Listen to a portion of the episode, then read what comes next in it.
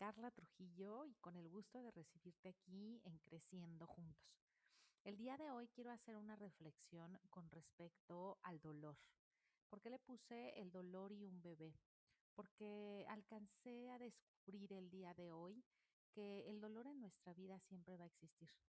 El dolor siempre va a estar ahí y justo con un bebé es cuando nos podemos dar cuenta de ello.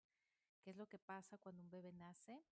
Pues un bebé todavía no tiene esta información que como adultos ya hemos guardado en nuestra mente. El bebé solamente siente frío, siente sueño, siente hambre y muchas veces llora precisamente por este este dolor que siente de que de no haber respondido su llamado, ¿no? Entonces, este dolor siempre va a existir en nuestra vida.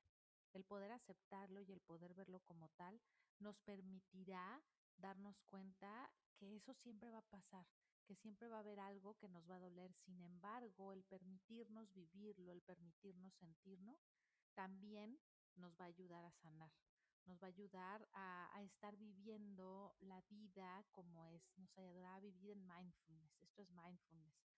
Es el darnos cuenta que podemos vivir una situación desde las ganas de vivirla, o sea, decidiendo vivir el momento, vivirlo en este presente, pero sobre todo sin juicio. Muchísimas gracias por estar conmigo aquí en Creciendo Juntos. Los espero en la siguiente, en el siguiente espacio en donde les regalaré más de estas reflexiones que me encanta compartir con ustedes.